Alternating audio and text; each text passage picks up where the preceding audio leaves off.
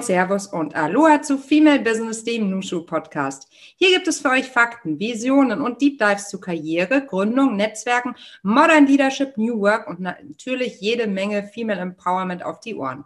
Und ganz klar natürlich auch zu den Happy Moments in Life.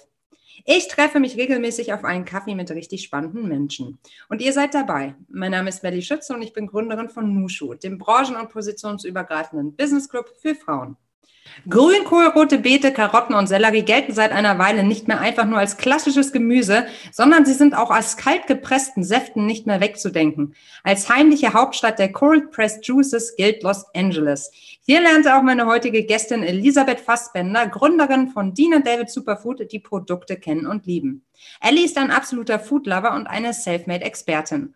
Obwohl sie in ihrem damaligen Job bei einem Energy Drink Hersteller durchaus happy war, entschied sie sich schon früh für den Sprung in die Selbstständigkeit und begeisterte ihren alten Freund David Baumgartner, das ist der von Dean David, mit ihr gemeinsame Sache zu machen. Gemeinsam gründeten sie also eine Tochterunternehmen, die Dean David Superfood. Ich kenne Ellie seit einigen Jahren. Sie hat uns immer wieder in Hamburg im Nushu Office besucht und mit uns gecoworkt. Außerdem wurde sie mir schon früh damals bei Xing angezeigt als eine Person, die ich kennen sollte. Dann kam es dann tatsächlich, wie es halt immer so ist, übers Netzwerk und wir wurden einander vorgestellt, worüber ich sehr glücklich bin, denn Ellie ist eine furchtbar inspirierende Person. Umso schöner, dass sie heute bei uns ist. Ellie, ich freue mich sehr, heute endlich mal wieder mit dir zu sprechen. Herzlich willkommen im Nushu Podcast. Ja, vielen lieben Dank, äh, Melli. Ich freue mich auch sehr. Vielen Dank für die Einladung. Und ja, ich denke, wir haben spannende Themen, die wir heute besprechen können. So ist es, so ist es. Aber lass uns mal bei den Basics starten. Wo bist du gerade? Wo erwischen wir dich? Ich bin natürlich im Büro gerade und äh, mit einer roten Fahne vor der Tür, dass uns auch niemand unterbricht. Das ist schön. Wo ist denn dein Büro, liebe Ellie? Mein Büro ist in Gräfelfing, das ist bei München, da ist der Unternehmenssitz von Dean und David und eben auch von Dean und David Superfood. Wir wollen ja heute sprechen über ganz verschiedene Themen, ähm, aber zuallererst wollen wir sprechen über deine Kaffeetrinkgewohnheiten. Wie trinkst du deinen Kaffee, liebe Ellie? Meinen Kaffee, ähm, das ist ein sensibles Thema. Also von meiner Seite aus äh, tatsächlich nicht. Ähm, ich hab, bin gar nicht picky, was das angeht. Ich trinke so ziemlich all, jeden Kaffee, ähm, am liebsten mit viel Milch und da mit Hafermilch. Sehr schön. Jetzt starten wir nach den seichten Fragen ein mit der, ich würde sagen, boah, was ist das, die 125 oder die 500.000 Euro Quizfrage bei Jauch. Warum machst du, was du machst? Hm. Boom. Warum, warum, mache ich, was ich mache? Hm. Ähm, ich denke mal, das ist ein Zusammenspiel von mehreren Faktoren. Ähm, jetzt, als Grundstein würde ich natürlich sagen, es war immer das große Interesse an einem healthy Lifestyle, an einem Interesse an gesunden Lebensmitteln, ähm, an Sport, an Gesundheit, ähm, all diesen Themen und aber auch, ähm, dass ich immer schon wusste, dass ich mich selbstständig machen wollte. Mhm. Und da sind dann mehrere Faktoren zusammengekommen, ein glücklicher Zufall. Und aufgrund dessen mache ich jetzt genau das, was ich mache. Und das ist eine Tochterfirma von Dean und David zu haben, die die haltbaren Produkte für Dean und David produziert mit demselben Leitsatz, ohne Konservierungsstoffe, Zusatzstoffe und Farbstoffe. Mhm, mhm. Lass uns mal an den Anfang zurückgehen. Das interessiert mich doch sehr, weil du hast dich ja wahnsinnig jung schon selbstständig gemacht. Ne? Wie war das damals? Ähm, ja, ich war 25, 26, mhm. ähm, war gerade mit dem Studium fertig, habe ein Praktikum bei Red Bull gemacht ähm, und habe dort dann ähm, oder bin da in die, ähm, habe dort die, die Freundin meines, meines damaligen Chefes kennengelernt, die hat die Idee für kaltgepresste Säfte aus den USA mitgebracht. Mhm. Und ähm, ja, und da sind wir dann eben ins Gespräch gekommen, haben uns ausgetauscht, weil wir einfach beide uns sehr für dieses Thema interessiert haben.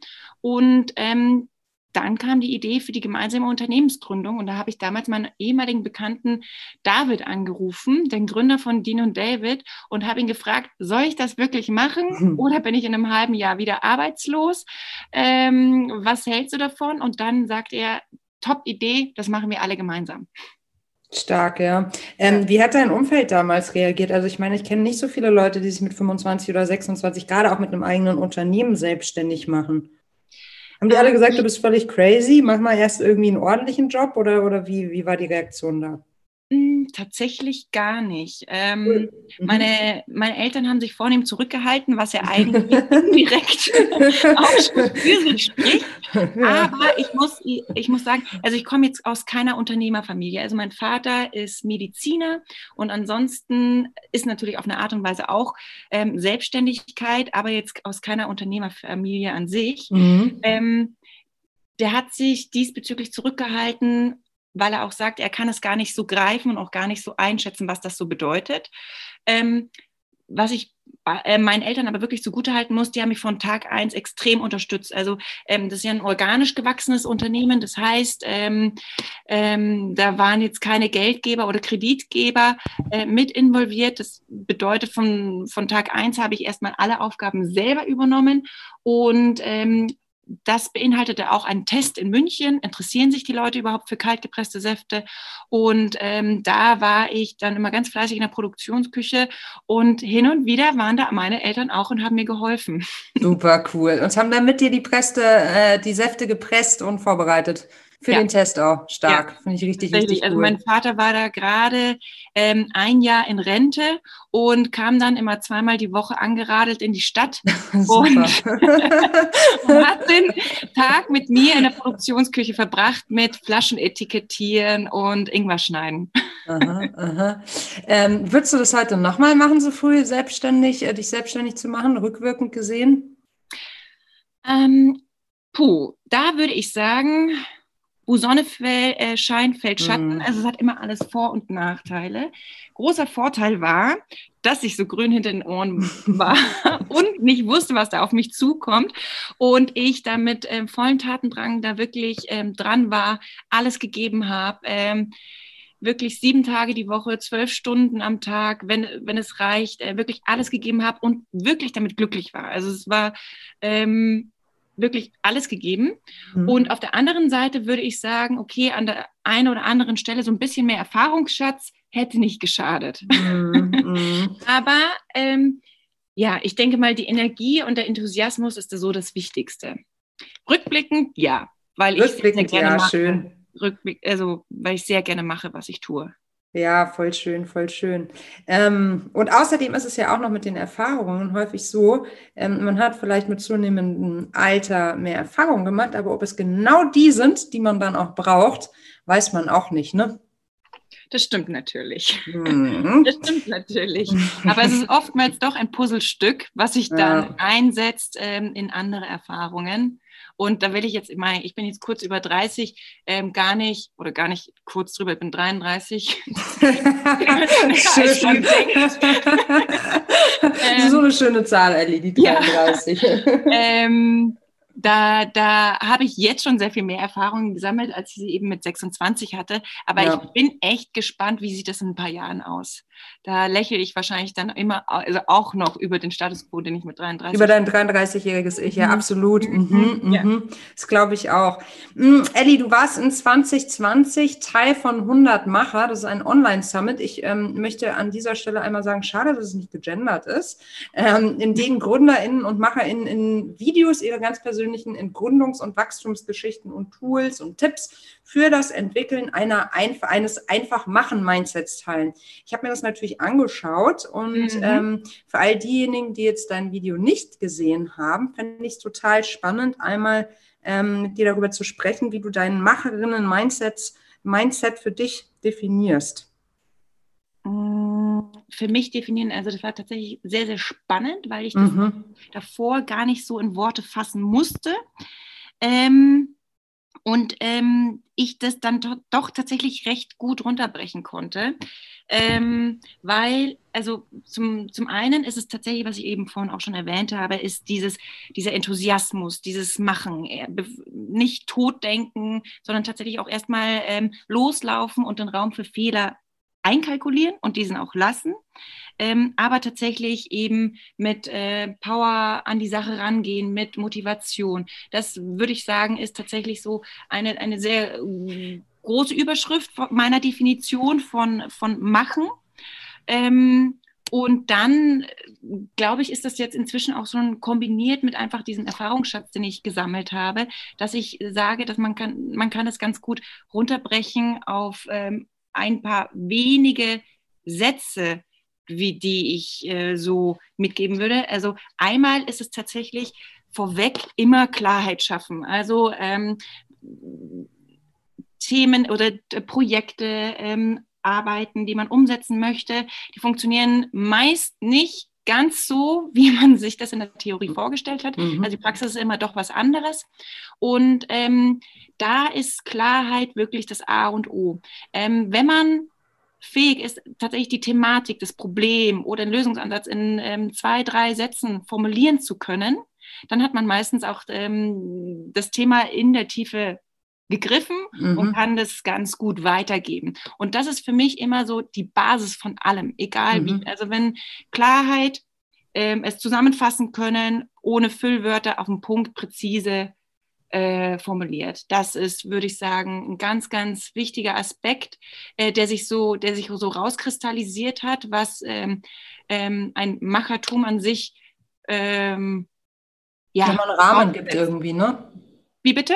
Was dem Machertum vielleicht nochmal einen Rahmen gibt, ne? Ja, absolut, absolut. Mhm. Eine, eine, oder eine Richtung. So, mhm. die äh, Tipp, ja. Das, was du gerade sagst, ist total ähm, interessant. Ich habe, ähm, da machen wir auch sicherlich nochmal einen Nushu Happening zu. Bei Amazon machen die das auch. Finde ich höchst spannend. Also immer, wenn die intern eine neue Idee haben oder ein neues Projekt, das sie pitchen wollen, dann geht es erstmal darum, ähm, also dann beginnt man eben nicht mit, okay, wir planen jetzt das Projekt einmal durch und dann läuft es so oder so, sondern du musst eine kurze PM, eine kurze Pressemitteilung dazu verfassen. Und da gibt es ganz klare Regeln. Und danach musst du auch ein FAQ dazu, also zu dem Projekt äh, verfassen. Also welche Fragen könnten kommen und wie werden die beantwortet? Und damit sieht man natürlich auch relativ schnell, wo vielleicht ein Bottleneck ist, wo Unklarheit besteht und das finde ich ein wahnsinnig gutes ähm, Vorgehen, weil sonst verliert man sich ja häufig in der großen Vision eines Projektes und all den Möglichkeiten, gerade so im, im Entrepreneurship-Bereich oder im Unternehmertum so, ne? Weil, mhm. weil, weil man ja in alle Richtungen denken könnte. Finde ich, also es deckt sich ja eigentlich total mit deinem Ansatz. Und das finde ich ähm, unheimlich, äh, unheimlich gut, dass die das machen. Weil, Krass, ne? Mhm. Ja, ja, weil äh, Theorie und Praxis sind einfach zwei Paar Schuhe. Ja. Also ja. tatsächlich, also so viele Weisheiten, die man so kennt, so dieses äh, und, ähm, Vordenken statt Nachdenken, äh, ohne Fleiß kein Preis, all mhm. diese Dinge, die habe ich, würde ich sagen, ähm, erst durch mein Unternehmertum wirklich begriffen, was mhm. das bedeutet. Und mhm. Klarheit auch gen äh, genau darauf runtergebrochen, ähm, weil ja, es, es sind einfach ähm, ähm, zwei Paar Schuhe diesbezüglich, Theorie und Praxis. Wunsch ja. vor allem mhm. und ähm, Umsetzung. Total. Und ich meine, so dieses Pressemitteilungsdenken, ähm, das kann man halt auch echt super für sich selbst anwenden. Also auch wenn man jetzt kein Unternehmen hat, aber das kann man zum Beispiel auch für einen Jobwechsel anwenden, indem man einfach sagt, ich verfasse jetzt mal eine Pressemitteilung dazu, wie es wäre, wenn ich jetzt, wenn announced werden würde, dass ich einen neuen Job antreten würde. Wo wäre das? Und dann eben, indem du die, die FAQs dazu nochmal definierst, hm, was wären, also wie, wie ist sie auseinandergegangen, im Guten, im Schlechten mit dem alten Arbeitgeber? Also du kannst ja jeden Punkt einmal durchdenken und dann eben mhm. äh, beantworten, finde ich total sinnvoll eine absolut wertvolle Basis für alles. Mhm, ja. mhm. Zum Thema Klarheit, das passt, finde ich, auch äh, ganz gut, weil ich habe da wenig Klarheit. Du machst ja in Säfte, so in das, in das richtig gute, in das richtig gute Vitamin äh, äh, Getränk sozusagen. Und ähm, nachdem ich jetzt eine echte Vitaminbeauftragte vor mir habe zum Thema Saftkuren, ähm, würde ich wahnsinnig gerne mal ähm, wissen von dir, worauf muss man dann eigentlich achten, weil das Thema ist ja super gehypt, ist ja, ähm, ja, also ich weiß nicht, wer keine Saftkur macht im Januar, so kommt es mir zumindest immer vor, Instagram ist voll damit. Ähm, ist das für jeden geeignet? Worauf sollte man achten und wie steige ich am besten ein? Hm. Hm. Äh, beantworte ich dir sehr gerne. Da hast du mhm. aber tatsächlich äh, drei, gleich drei Fragen gestellt. Ja, logisch. Schachtelsätze, juhu. ähm, genau, also ist es für, für einen geeignet, äh, für jeden geeignet. Ich gerne beginne ich mal damit. Mhm. Ähm, wenn du das Bedürfnis danach hast und das Gefühl hast, das ist etwas, es interessiert mich, ohne ähm, dass du meinst, okay, gut, ich mache mir Gedanken darüber oder ich habe Bauchschmerzen, weil ich eben schon diese Vorerkrankung habe oder hier eine sensible Stelle, ähm, würde ich sagen, bist du dafür geeignet? Natürlich ist das äh, Thema, wenn man Vorerkrankungen hat, sollte man das immer mit dem Arzt abklären. Wenn man schwanger ist, sollte man das unbedingt mit dem Arzt abklären. Aber ansonsten ist es tatsächlich für jeden geeignet, weil Fasten, in welcher Form auch immer geartet, in der Natur des Menschen liegt. Also ähm, das ist, wir sind einfach äh, körperlich darauf ausgelegt, einfach Phasen ohne feste Nahrung gut zu überstehen, da auch äh, eben die Benefits draus zu ziehen. Und ähm, aufgrund dessen ist das äh, tatsächlich für jedermann geeignet, in Anführungsstrichen. Mhm. Genau. Und wie fängt man dann an?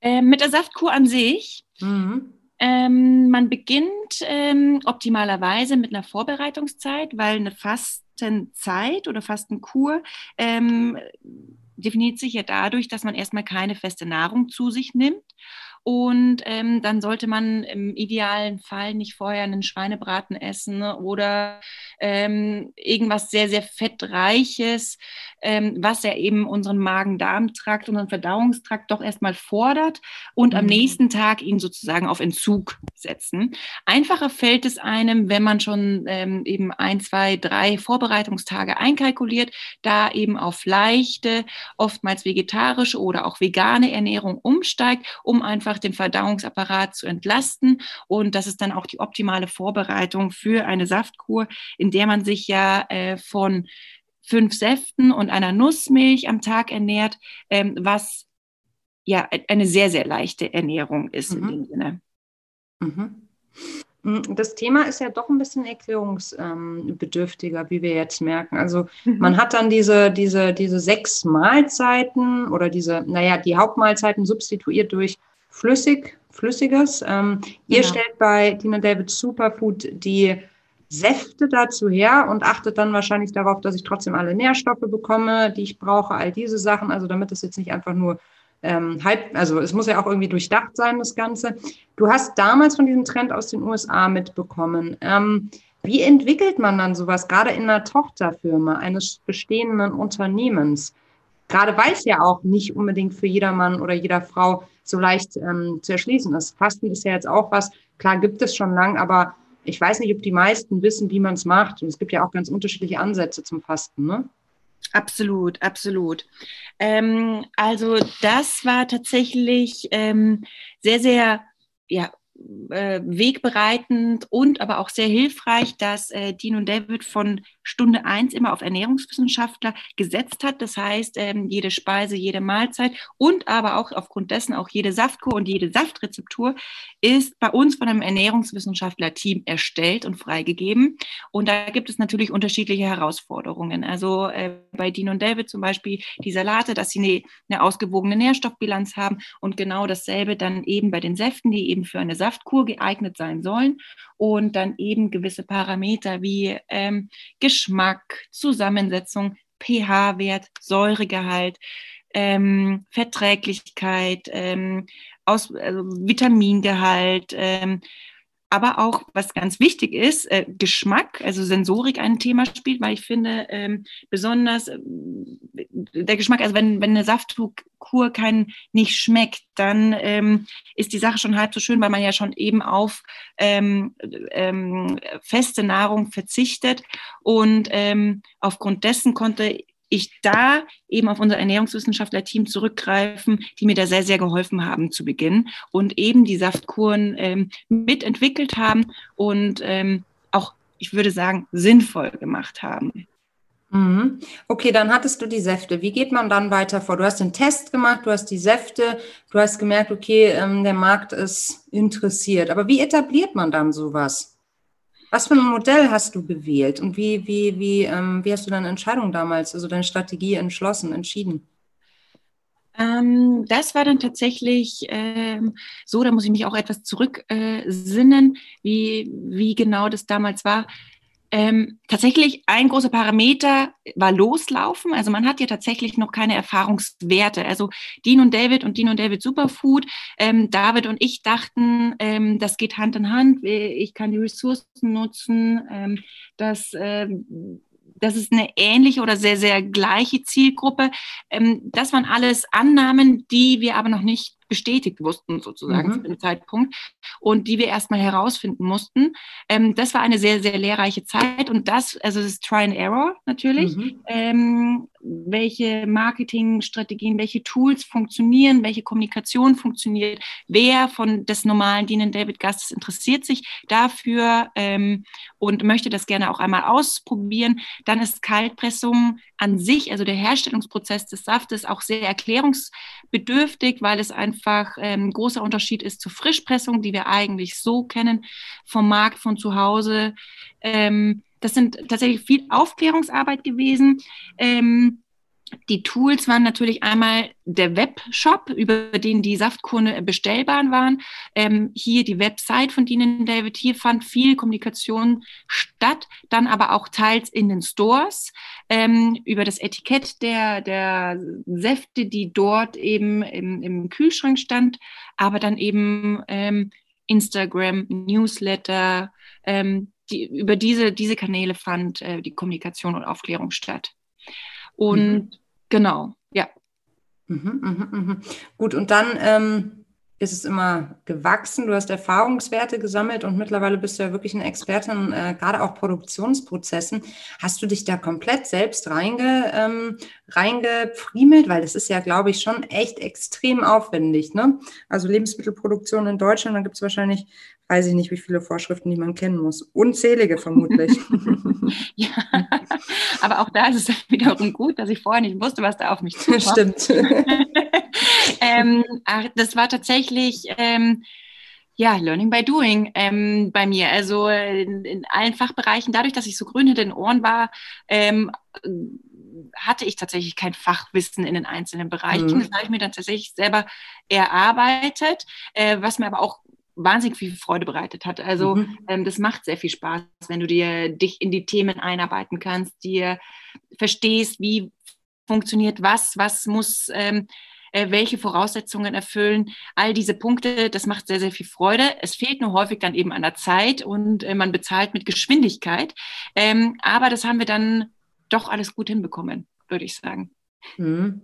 Ja, ich finde, das ist auch so ein, ich finde, das ist so ein tolles Signal, das du damit aussendest, eben, dass man sich auch in solche hochkomplexen und ähm, sicherlich sehr, sehr ähm, ja, herausfordernden Themen einarbeiten kann, wenn man einfach will. Ne? Und das ist, absolut, dass man absolut. das jederzeit, auch wenn man vielleicht ähm, manchmal denkt, okay, ich habe damals in der Uni den falschen Zweig gewählt oder das falsche Studium absolviert und eigentlich will ich doch was ganz, ganz anderes machen. Es ist nie zu spät. Gut, du warst jetzt sehr, sehr jung, aber das kann man auch mit 50 Jahren mehr auf dem Buckel hinkriegen. Ne? Wenn man einfach nur möchte, dann kann man die Themen durchdringen und sich da rein friemeln und ähm, sich im Dschungel der Vorschriften und der Gesetze auch wirklich ähm, zurechtfinden. Ne? Gehe ich ganz stark davon aus. Ja, und es ist nun auch keine Quantenphysik. Also ich will jetzt nicht sagen, dass es wenig ist oder dass man, ähm, ähm, dass man das unterschätzen sollte, auf gar keinen mhm. Fall. Aber alles in sich geschlossen. Es ist jetzt nicht, äh, ja, keine Quantenphysik. Mhm. Wie, wie beurteilst du dann das Thema Food Startups in Deutschland? Ich habe immer das Gefühl, als wären ähm, hier, es wäre hier ganz schön viel los. Jetzt gerade so in Hamburg kriege ich es natürlich mit aus, aus meiner Blase, mit Christine und dem Food Lab, die ja wirklich auch, ähm, die hat mir ja auch schon hier im Podcast eingeladen, auch eine Nushu, die ja ähm, dort ähm, eine Riesenfläche in der Hamburger Hafen City umgesetzt hat, wo Food-Startups zusammenkommen, eine eigene Produktionsküche haben, aber auch eine Inhouse-Agentur und ähm, Shootingflächen, Coworking Space. Und da scheint ja wahnsinnig viel Bedarf zu sein. Und wenn man jetzt so ähm, einschlägige Start-up-Sendungen wie zum Beispiel Hülle der Löwen ähm, ab und an anschaut, dann habe ich immer das Gefühl, als wäre 50, 60 Prozent davon Food. Wie beurteilst du das? Liege ich falsch oder ist hier gerade wirklich richtig viel, viel Bewegung drin? Ähm, also ich beobachte es wahrscheinlich aus einer ähnlichen Position wie du, mhm. ähm, weil ich, natürlich habe ich jetzt äh, mehr Fachzeitschriften auf dem, auf dem Schreibtisch, die das Davon Thema... gehe ich stark aus. ja, davon gehe ich sehr stark aus, Ellie. die das Thema Lebensmittel behandeln und da kriegt man natürlich noch mal mehr mit. Ähm, ich habe auch den Eindruck, dass es extrem viel ist, dass es ähm, äh, viele ähm, tolle, innovative Startups gibt, die, ähm, die sich, die auch eine gewisse Geschwindigkeit mitnehmen, äh, mhm. mitbringen und viele Ideen äh, mitbringen und diese dann auch umsetzen. Ähm, jetzt bin ich tatsächlich schon seit fünf, sechs Jahren in der Position und habe aber leider auch den Eindruck, dass so ein oder andere, die ein oder anderen sich auch so ein bisschen verkalkuliert haben. Also mhm. ähm, ähm, viele, die begonnen haben, gibt es nicht mehr. Was so die Gründe dafür sind, kann ich meist nur äh, mutmaßen. Also war es die, die, die nicht vorhandene Marktanalyse, Wettbewerbsanalyse oder, oder nicht korrekte. Ähm, das das äh, weiß ich jetzt tatsächlich diesbezüglich gar mhm. nicht.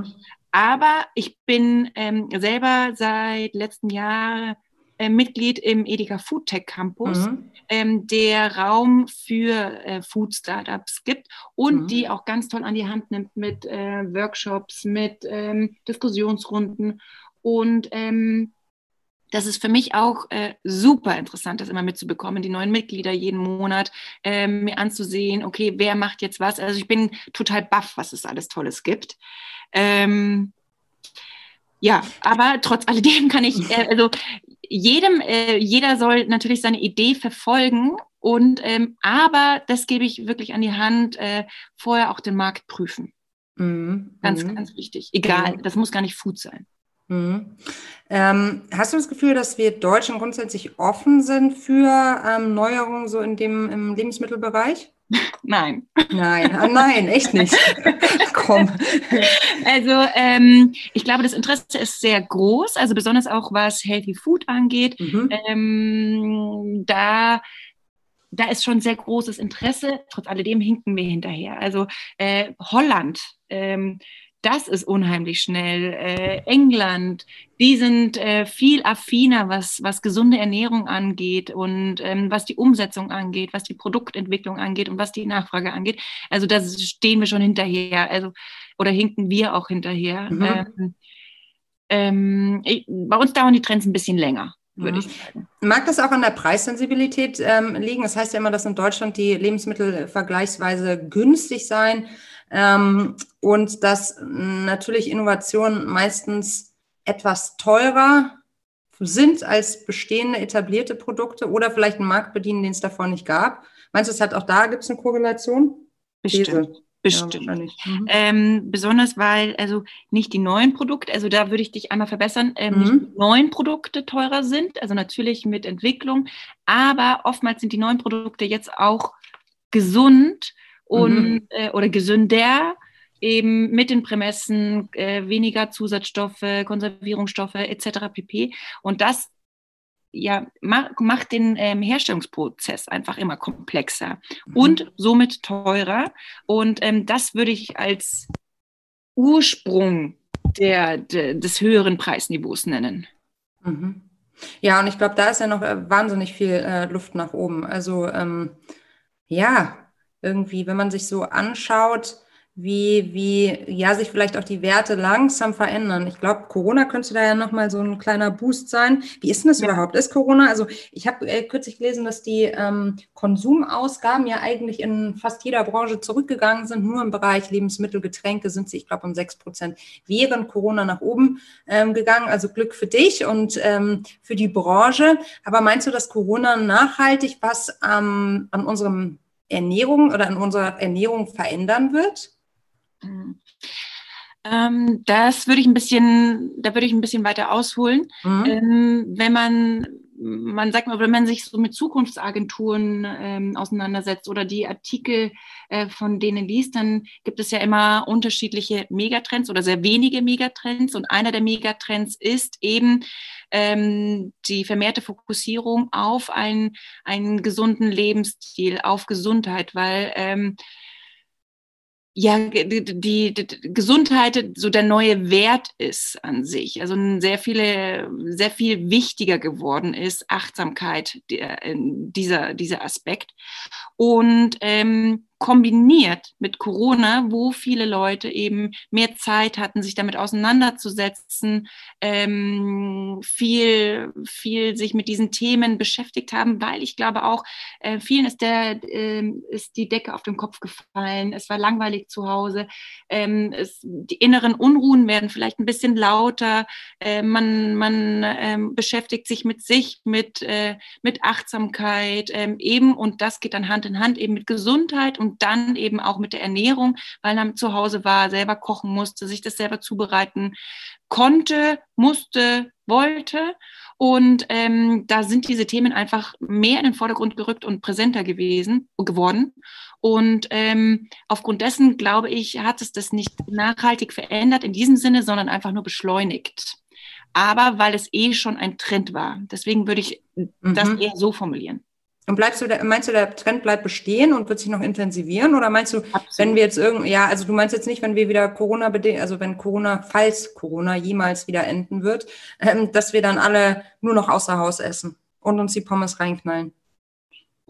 Ähm, ich glaube, ich würde es nicht in demselben Satz äh, äh, nennen, mhm. dass wir außer Haus essen und Pommes reinknallen. Mhm. Ich würde sagen, außer Haus essen definitiv. Ich glaube, da wird es einen Peak geben, weil ich kann es kaum erwarten. Ich denke mal, ähm, das geht ganz vielen so, ja. ähm, dass, dass viele es wieder genießen werden, einfach mal rausgehen, Tapetenwechsel, Restaurantbesuch, all diese Punkte. Ähm, aber es muss nicht, es müssen nicht die Pommes sein. Mhm. Unter anderem, aber es müssen nicht die Pommes sein. Mhm. Und ähm, ja, dass das, dass dieses Learning, dass man sich Essen ganz schnell und unkompliziert bestellen kann, ähm, nach Hause liefern lassen kann. Ich glaube, ja, das hat jetzt jeder mal gemacht. Diese Hemmschwelle, diese ist überwunden worden. Das wird, gehe ich stark davon aus, dass es beibehalten äh, wird. Und die, die ähm, Lebensmittelzusammensetzung ähm, dementsprechend eben äh, sich auch anpassen wird. Also mhm. in Tendenz gesund, äh, nachhaltig. Ja, finde ich ganz, ganz spannend. Das heißt, ähm, eigentlich würde es ja bedeuten, in Zukunft entscheidet man nicht nur nach Geschmack und Ambiente, wenn man sich abends, also nach Corona, dann vielleicht wieder mit Freundinnen draußen im Restaurant trifft, sondern vielleicht tatsächlich auch nach, ist es dort gesund? Das ist jetzt so ein Parameter, den hatte ich eigentlich für, für, also für, wenn man rausgeht zum Essen, also wenn man sich wirklich schön zum Essen trifft, überhaupt nicht auf der Agenda, sondern es war dann eher so, naja, ist es halt nett dort und schmeckt es. Weißt du, wie ich meine? Ja. Aber weniger, ähm, weniger ist es auch gesund ich glaube, dass das auch für die Restaurants immer wichtiger wird. Mhm. Also man kann es ja beobachten an dem Angebot der veganen Speisen, ja. die man jetzt immer wieder findet. Also wirklich, ähm, wie selten geht man noch in ein Restaurant, die nicht ähm, eine ausgewiesene Sparte mit veganen Speisen hat. Also ich ja, denke, gar nicht. das wird, mhm. mhm. das wird ähm, Step by Step passieren. Mhm. Super interessant. Cool, ja. Elli, wieder was gelernt über eine nach, äh, nach Pandemie ähm, Corona-freie Ausgehwelt oder auch Ernährungswelt. Ganz, ganz spannend. Ja, mm, ja. Ich würde gerne mit dir noch eine Runde Quick and Dirty spielen. Das geht so. Ich stelle dir eine Frage. Okay. Oha.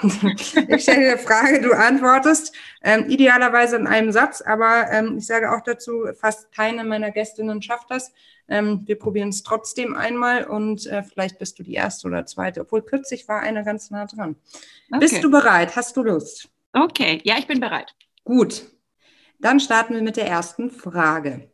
Was war der Moment, der für dich dein bislang größtes Erfolgserlebnis war? Als ich gemerkt habe, ähm, dass, es, dass sich die Arbeit lohnt. Was war die größte Herausforderung in deiner Karriere? Jeden Tag motiviert zu bleiben, auch wenn kein Licht am Ende des Tunnels war.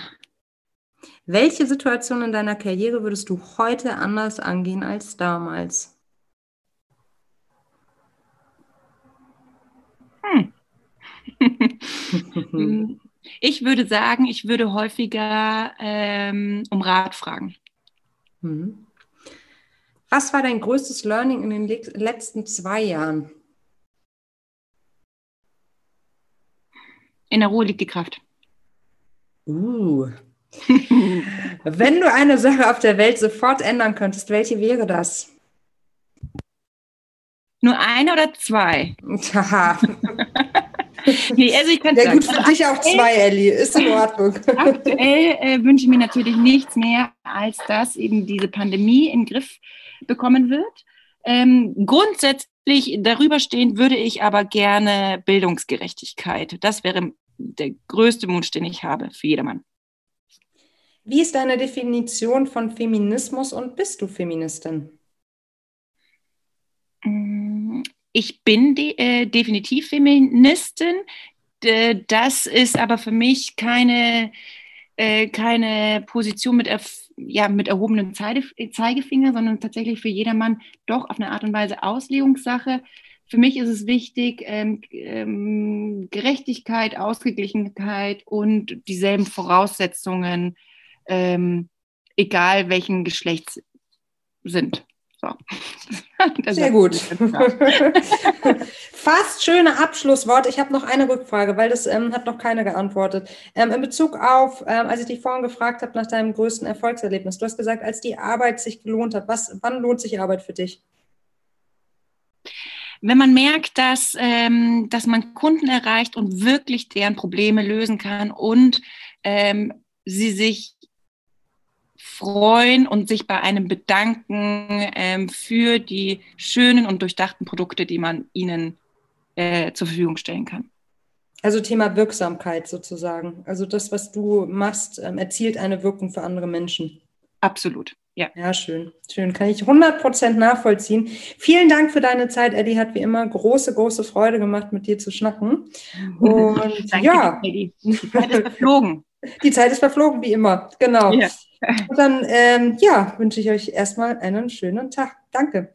Ebenso. Danke dir. Tschüss. Tschüss, tschüss. Das war Female Business, der Nushu Podcast.